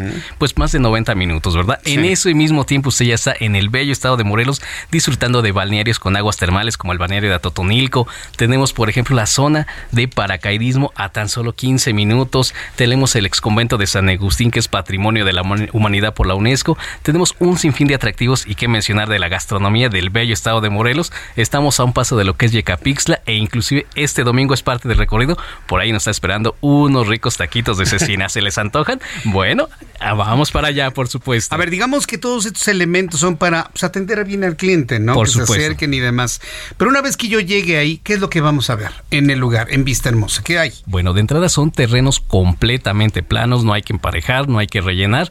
Estos son terrenos a bordo de carretera. No son barrancas, no nada son de piedras, na- nada de eso. Nada de eso y por supuesto hay transporte público si se llegara a requerir desde Ciudad de México hasta Villa de Ayala. Pero no te preocupes, por eso ya el día de hoy aquí para hacerte la cordial invitación porque yo te llevo completamente gratis y sin ningún compromiso. Alguien me preguntaba en redes sociales si pueden ir por su propio pie, es decir, que alguien diga, bueno, pues vamos a conocerlo, toman su automóvil, van a Villa de Ayala. ¿También hay alguien allá que los reciba? Por supuesto que sí. Por favor, señor, señora, anote el siguiente número telefónico para darle la ubicación. También quieren conocer nuestra oficina, nuestro punto de salida. Bueno, comuníquese en este momento al 55 55 12 31 00. Se lo repito, 55 55 12 31 00.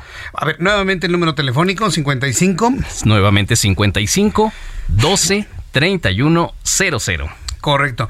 Una vez que las personas llamen ahí, pueden mandar un mensaje de WhatsApp, pueden hacer un llama cuelga también y ustedes se van a es. comunicar, ¿verdad? Por supuesto que sí, hay un grupo de asesores esperando su llamada para aclararles cualquier duda y sobre todo hacerles su reservación para que este domingo nos acompañen a conocer este nuevo desarrollo. Esto es completamente Sí. gratis, sin ningún compromiso, con el mismo gusto que los llevamos, los traemos. Hay personas que me dicen si hay peligro que esto se acabe pronto, porque bueno, cuando hay este tipo de oportunidades, pues los apartados se hacen de manera muy rápida.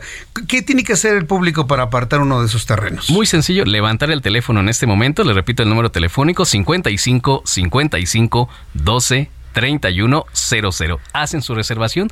La recomendación que les hacemos, llévese tan solo mil pesos, porque con esos mil pesos usted me dice, esta esquina me gusta, este terreno a bordo de carretera. Bueno, ese terreno ya va a ser para usted. Correcto, muy bien, pues yo agradezco mucho Germán Ortiz el que nos hayas visitado el día de hoy nuevamente, mucho éxito. Entonces, quienes llamen en este momento pueden ir programando su visita para el próximo domingo. Para este domingo, Para claro este que sí. domingo. Hoy es. estamos en miércoles, jueves, viernes, sábado, muy buen tiempo para programar pues la visita, el paseo al estado de Morelos el próximo fin de semana. Así es. Les deseo muchísimo éxito. Muchísimas gracias y por ahí te esperamos Jesús Martín también Claro a sí. todos Me voy a dar una vuelta, ¿eh? porque yo también quiero ver. Claro que sí. Bueno, señor, señora, anote el número telefónico, por favor, 55 55 12 31 00 y compruebe todo lo que te estamos platicando y acércate a nosotros Correcto. comprueba cuál es la manera más fácil, sencilla y por supuesto económica de hacerse de tu patrimonio y con excelentes promociones, mi querido Jesús Martín. Muchas gracias, muchas gracias, Germán Ortiz. Así es, 55 55 12 31 00. Muchas gracias. Muy buenas noches. Ya son las 7 con 20, las 19 horas con 20 minutos, hora del centro de la República Mexicana.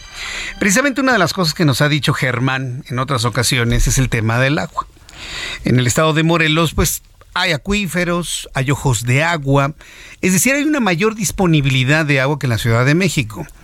Pero esto no significa que, por ejemplo, llegue un lugar con mucha agua y la voy a desperdiciar. No, simplemente hay una mayor disponibilidad y esto puede ayudar a una mejor calidad de vida. Por ejemplo, en la Ciudad de México estamos padeciendo de agua. Todo lo que son las cuencas, los acuíferos que surten al Valle de México se están secando. Estamos en una de las temporadas de sequía más importantes en al menos las últimas cuatro décadas. Esto usted tiene que saberlo porque no habíamos visto algo similar. Todas estas reflexiones se dan en el marco del Día Mundial del Agua. El Día Mundial del Agua se celebra cada 22 de marzo con el objetivo de hacer conciencia a la población sobre la importancia del agua, del agua potable, le llamamos agua dulce, pero en realidad es agua potable para consumo humano y gestión sostenible de recursos hídricos. Este día fue establecido por la Asamblea General de las Naciones Unidas en 1992 en respuesta a la gran preocupación mundial por la escasez de agua y la necesidad de gestión más eficiente y sostenible de este recurso vital. Hoy precisamente en el Heraldo Televisión le presentaba un reportaje en donde aseguran los expertos en materia de agua que, por ejemplo, el Valle de México tiene cinco años nada más de agua si no la cuidamos. Ángel Arellano nos tiene todos los detalles del Día Mundial del Agua.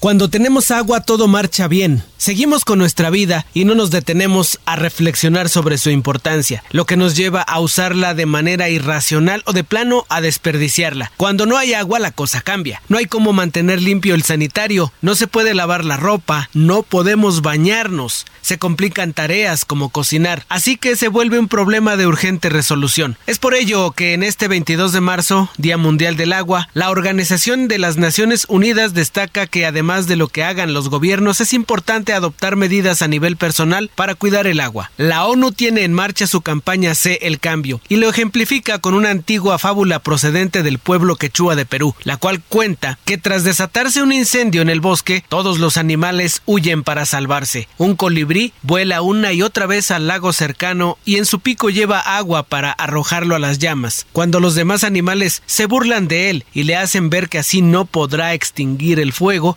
colibrí responde, es cierto, pero estoy aportando mi granito de arena. Cabe destacar que de las extracciones de agua a nivel mundial, el 70% son para uso agrícola, el 20% para la industria y el 10% restante para uso doméstico. Siete naciones comparten el primer lugar entre las de mayor escasez de agua, Bahrein, Kuwait, Qatar, San Marino, Singapur, Emiratos Árabes Unidos y Palestina. México está en el lugar 39 de esta clasificación de estrés hídrico y la proyección de lo que podría pasar hacia el año 2040, elaborada por el World Resources Institute, el Instituto de Recursos Mundiales, una organización sin ánimo de lucro que investiga los recursos que le quedan al planeta. El estrés hídrico es aquel escenario en el que la demanda de agua es más alta que la cantidad disponible durante un periodo determinado o cuando su uso se ve restringido por su baja calidad. El aumento de las temperaturas y los cambios de comportamiento de la lluvia, el crecimiento demográfico, los conflictos armados, o el vertido de sustancias tóxicas son factores que hacen escasear el agua. Por ejemplo, en el Valle de México las autoridades hace unos días alertaron sobre una sequía severa que afecta al sistema Cutzamala, que abastece de agua potable al Estado de México y a la Ciudad de México. Las tres principales presas del sistema, Villa Victoria, Valle de Bravo y El Bosque, registran bajos niveles históricos y se esperan tres meses de escasez de lluvia. Reportó para las noticias de la tarde Ángel Arellano Peralta. Y muchas gracias Ángel Arellano Peralta. Efectivamente, estamos preocupados porque si usted hace una revisión hídrica de los últimos 20 años, hace 20 años en este mes de marzo llovía torrencialmente en el centro del país. Sí, revíselo. Está en los anales meteorológicos. ¿Por qué cree que le decíamos a febrero loco y a marzo otro poco? Porque teníamos viento, teníamos lluvia, teníamos frío, teníamos calor, pero sobre todo en febrero los fuertes vientos. La combinación, fíjese, la combinación de sistemas ya eh, que anunciaban los sistemas tropicales, de sistemas húmedos, en combinación con las últimas, eh, los últimos frentes fríos provocaban la caída hasta de granizo. Voy a ir a los anuncios y regreso con más noticias aquí en el Heraldo Radio. Escucha las noticias de la tarde con Jesús Martín Mendoza. Regresamos.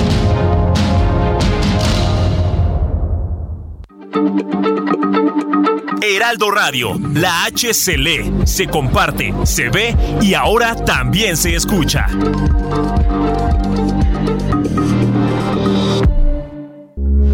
Heraldo Radio, con la H que sí suena y ahora también se escucha. Continúa Heraldo Noticias de la tarde con Jesús Martín Mendoza.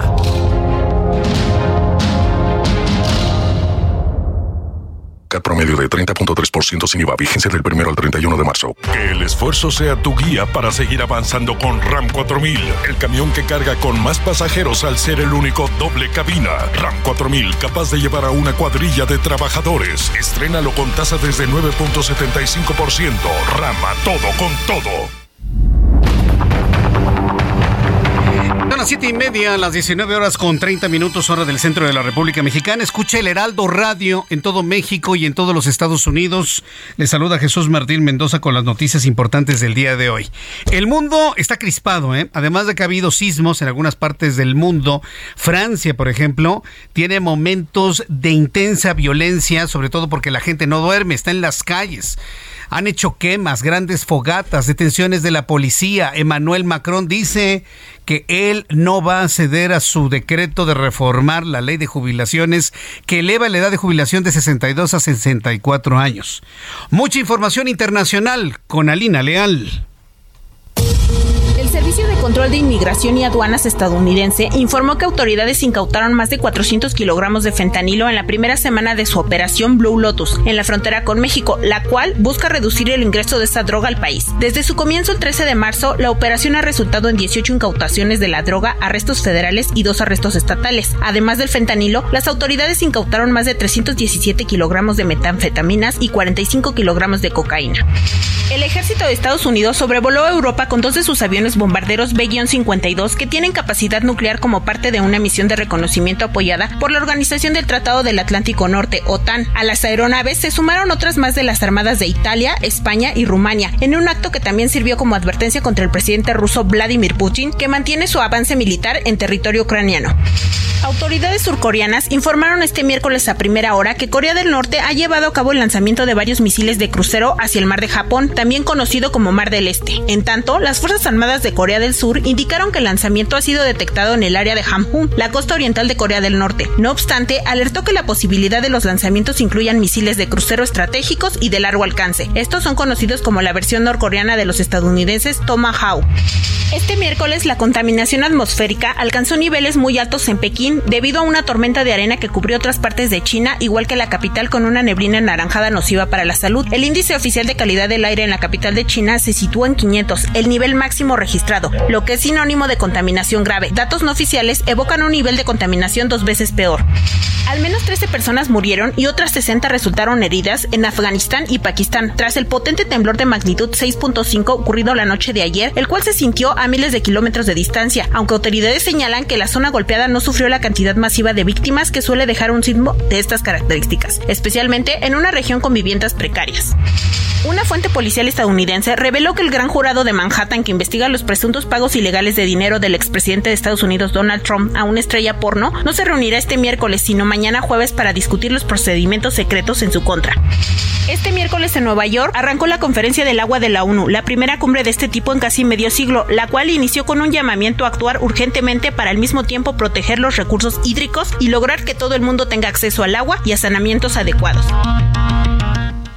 Muchas gracias, Alina Leal, por la información de, internacionales, todo lo que ha ocurrido en el mundo en las últimas horas. Ya son las 7.34, las 7.34 horas del centro de la República Mexicana. Tanto en radio, televisión, web, prensa escrita, aquí en el Heraldo de México hemos iniciado una campaña en donde te decimos cada gota cuenta cada gota cuenta. Tenemos que cuidar el agua. Yo sé que es una retórica que a muchos les cae mal. Debo reconocerlo. Sobre todo en un país donde el agua tiene dos objetivos. Uno, el político. No hay político en este país ni en la historia que se atreva a considerar el agua como un servicio y por lo tanto cobrarla. Porque se convierte en votos en contra para él y para su partido en el futuro. Hay que decirlo como es.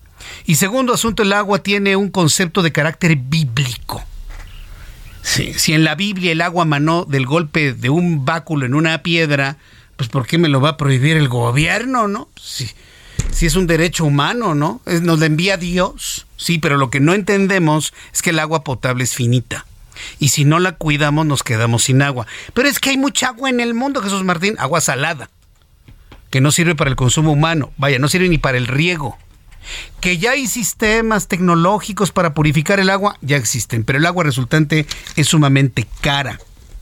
Para hacer todo este tipo de reflexiones en el Día Mundial del Agua, me da mucho gusto saludar a Eduardo Hinojosa, coordinador de Infraestructura Verde y Resiliencia Hídrica. Eh, resiliencia Hídrica Verde del World Resource Institute. Estimado Eduardo Hinojosa, me da mucho gusto saludarlo. Bienvenido. ¿Cómo está? Muy buenas tardes. Buenas noches. ¿Qué tal, Jesús Martín? Buenas noches. Un placer saludarte y a tu audiencia. Parece que nuestro destino en el mundo es hacer mm, un mayor uso de aguas residuales tratadas, el tratamiento de agua residual, que nos puede ayudar mucho a disminuir el estrés hídrico. Por ahí va a ir el futuro de la humanidad ante estas realidades, Eduardo. Definitivamente es una de las vías en las que tenemos que avanzar. Eh, se habla ahora del término economía circular en el manejo de agua y básicamente es ese planteamiento, ¿no? El agua que utilizamos y después desechamos tenemos que volver a incorporarla a nuestros ciclos productivos o a las funciones ecológicas eh, en general. Y, y, sí, ciertamente es una de las vías por las que tenemos que avanzar de forma importante. No lo estamos viendo actualmente en el país. De hecho, se ha visto una reducción en la inversión de tratamiento de agua en los últimos 10 años aproximadamente de como el 14.8. Entonces, vemos que no se está poniendo la atención suficiente en este en este aspecto tan fundamental del manejo de agua al presente, ¿no? Eh, yo, en lo personal pienso que ha habido una poca cultura en cuanto al agua residual tratada o el tratamiento de aguas grises, por ejemplo. Se piensa, muchas personas piensan que el agua es de un solo uso y se tiene que eliminar tomando en cuenta el uso que, que evidentemente tiene.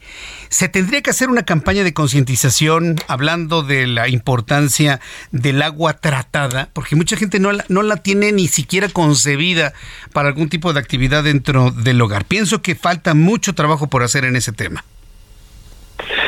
Sí, definitivamente tenemos que mejorar la forma en la que transmitimos información y ampliar esta información para que todos los ciudadanos estén enterados de los posibles beneficios que tiene, de las cualidades que tienen las aguas residuales.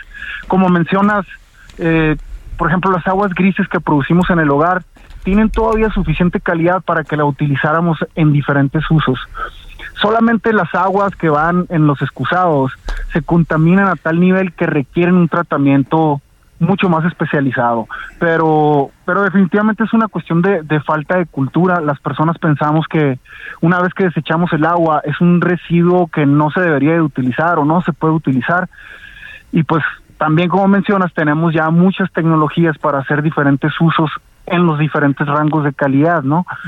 Pero definitivamente tenemos que reincorporarla a los ciclos de, de uso del agua que hacemos las sociedades y también a cómo la devolvemos a la naturaleza, porque ese es el otro factor importante. No estamos tratando las aguas y estamos contaminando las fuentes de abastecimiento.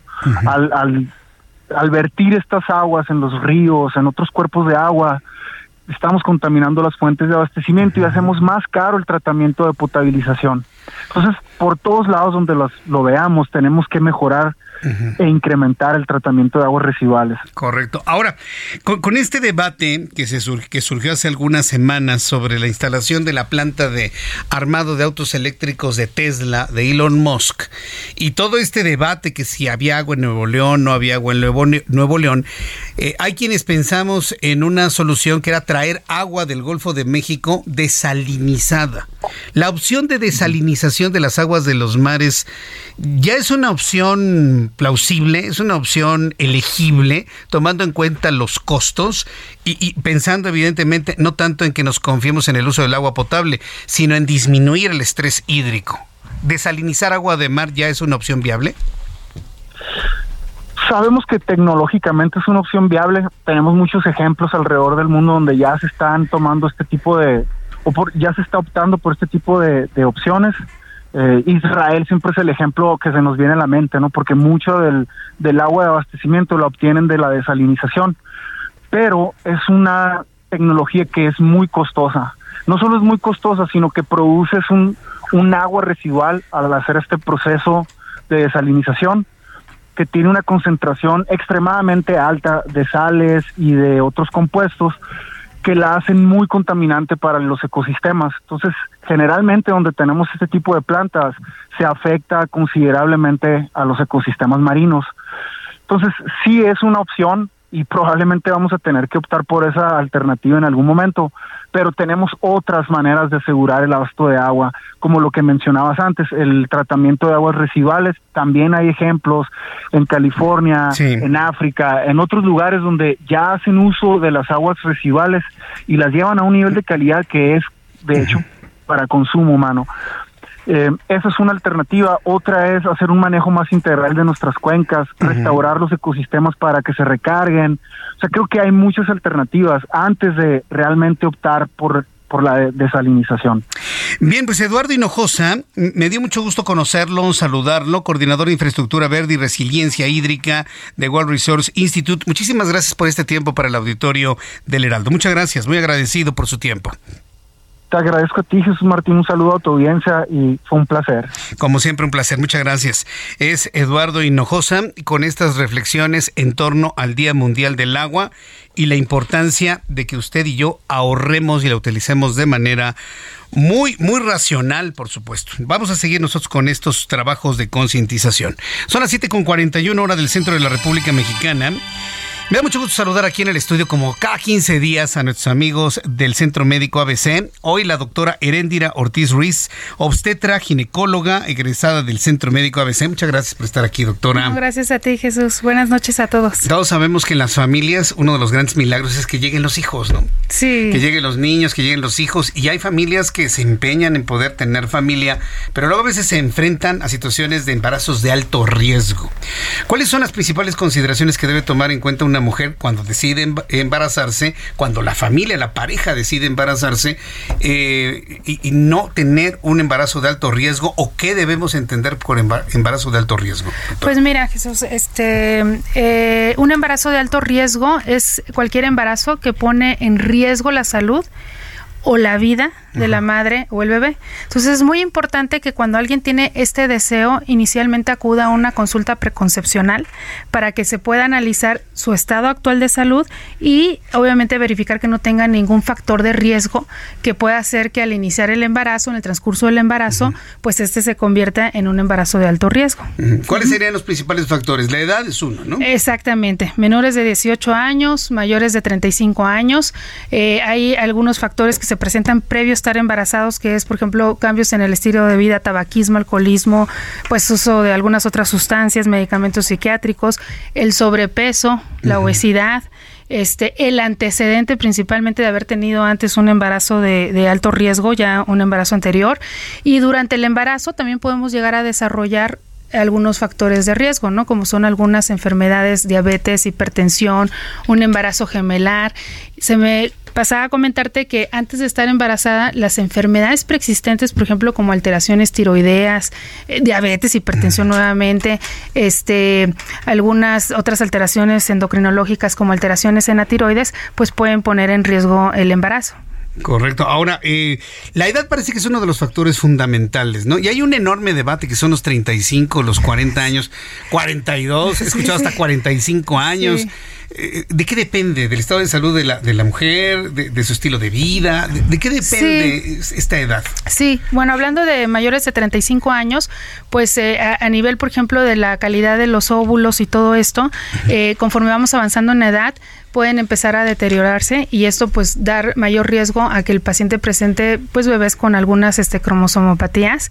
Este también pues ya son más propensas a desarrollar enfermedades como te comentaba diabetes, hipertensión. Y en las jóvenes, sobre todo en menores de 18 años porque ahí pensaríamos que pues a lo mejor no van a tener este riesgo de hipertensión, pues sí lo tienen.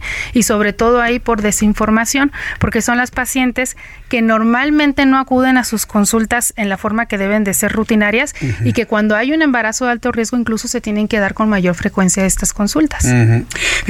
yo conocí un caso donde una, una, mujer se embaraza ya con más de 35 años y todo su embarazo la, pasó malísimo, ¿no? Porque dicen que no se tenía que mover, que cuidado con la preclampsia, cuidado si la placenta se calcifica, ¿no? Y entonces estaba mordiéndose las uñas. Sí.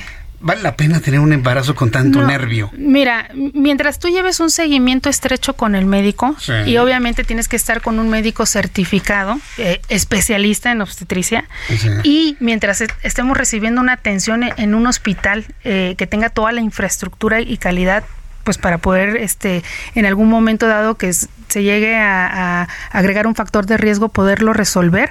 No tiene por qué tener ningún ningún problema la paciente ni tampoco tiene que vivir con el estrés. O sea tiene que disfrutar. O sea está embarazada no está enferma no de un inicio. Si se agrega algo bueno entonces a ella vamos modificando.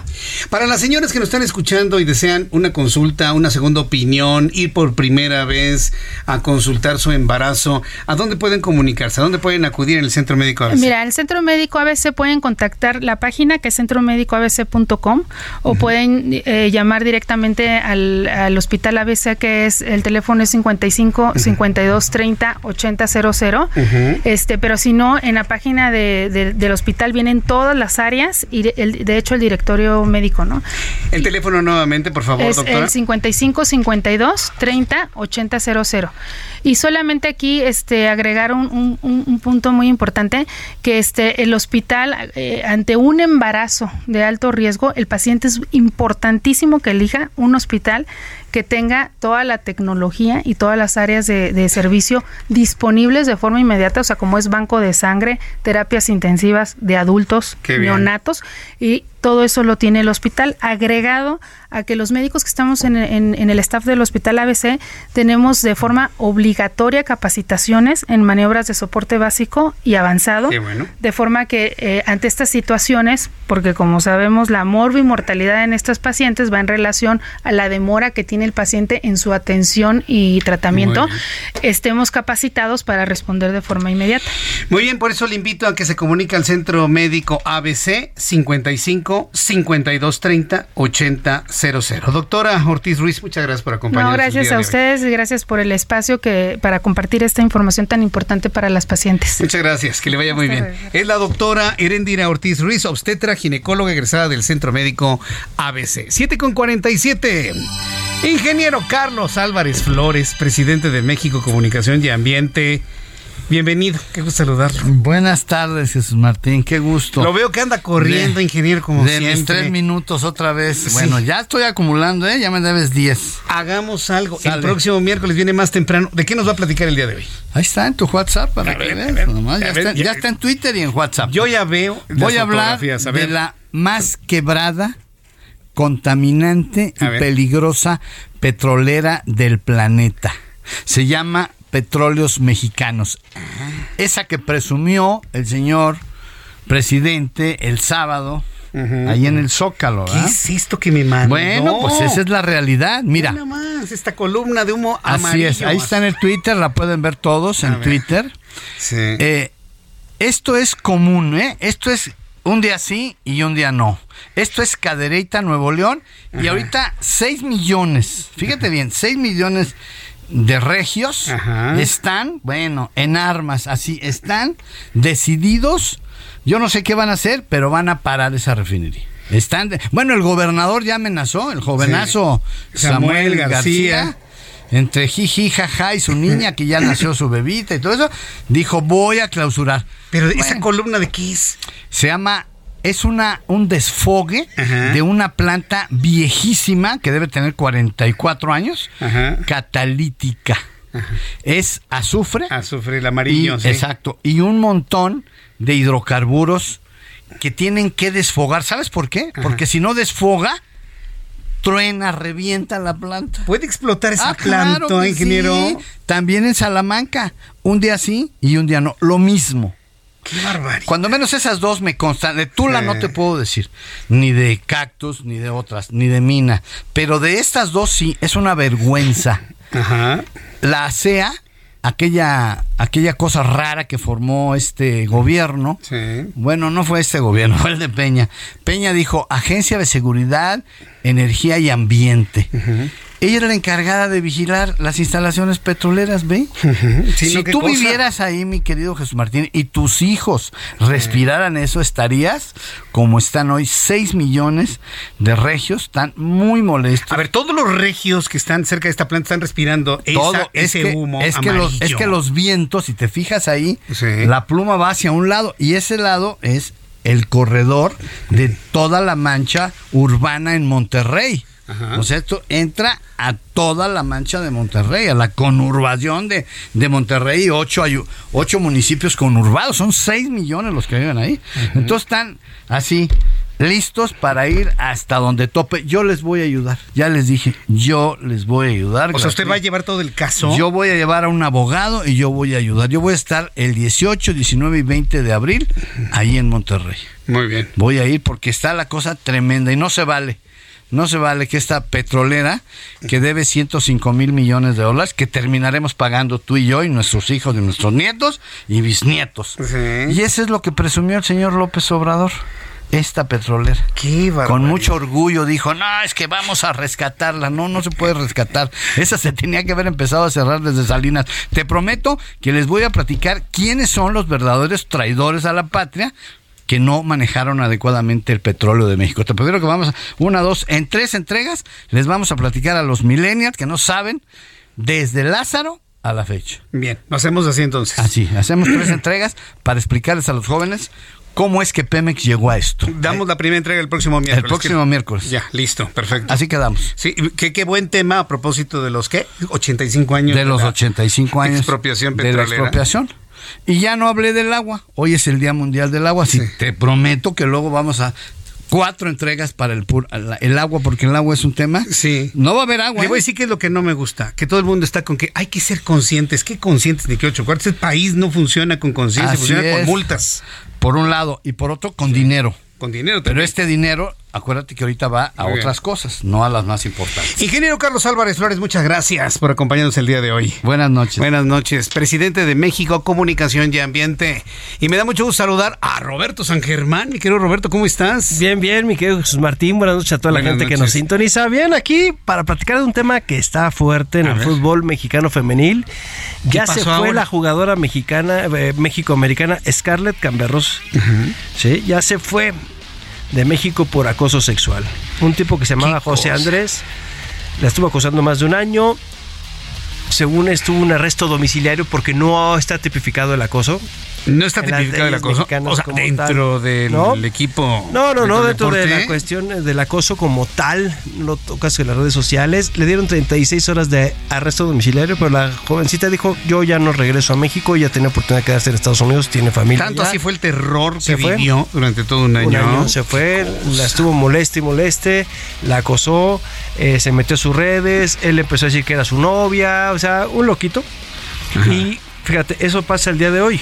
Y hoy sale otra futbolista del Club Pachuca, Selene Cortés, que trae el mismo problema con otro joven que vive en Pachuca, en donde la empezó a molestar con que si te veo te voy a violar, si te veo no sé qué, o sea, y la Federación Mexicana de Fútbol con la Liga MX femenil pues, sacan un desplegado en donde les importa más eh, la cantidad de gente que va a los estadios que la integridad de una jugadora. Es donde nos damos cuenta que el mundo está patas para arriba y estas mujeres tienen que dejar de jugar o irse del país porque pues bueno, las persiguieron, pero pues como no podemos hacer nada, pues a ver qué hacemos, a ver cómo.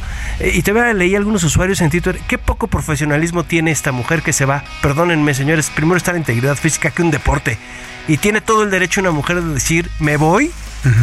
Y se rompe el contrato y me voy y se acabó. No me voy a quedar aquí a que me sigan acosando. Pues como no es mujer él, pues no siente esto, ¿no? O sea, que todavía te amenacen y te, dicen que es poco profesional porque no terminó el contrato. Imagínate a qué nivel estamos. Sí, de misoginia. Sí, o sea, pero ¿qué problema? O sea, si alguien que te pueda decir eso está mal. Sí, no. Y tiene todo el derecho de irse. Los contratos para eso son también. Los rompes, te vas, tú puedes renunciar, se acabó. Y ahora resulta que, que poco profesionalismo porque se va. Pues porque la acosaron pues ya quisiera que este hombre pues, le pasara, no se lo deseo, pero que fuera su hermana, su mamá o alguien. Una tía, la esposa, la novia. A ver, si, te gusta que la acosen. A ver, pues que la, que la acosen. ¿No? Bien, mi querido Roberto. Oye, pues qué tema, ¿eh? ¿Lo seguimos platicando para el día de mañana? Sí, claro. Bueno, muchísimas gracias, mi querido Roberto. Gracias a ti. Y, sé que hay muchas cosas en el deporte. Yo quiero platicar con Roberto que me cae re gordo Verstappen. Ya me platicarás mañana, porque no dejo de olvidar que Checo debe haber sido el segundo. Gracias, Roberto. Gracias a ti. Que te vaya muy bien. Ya nos vamos. Muchas gracias por acompañarme en esta tarde y a mis compañeros también que estuvieron al frente la primera hora de nuestro programa. Mañana, Heraldo Televisión a las 2 de la tarde, Heraldo Radio, 6 de la tarde. Soy Jesús Mendoza. Gracias, buenas noches, hasta mañana. Esto fue Heraldo Noticias de la tarde con Jesús Martín Mendoza.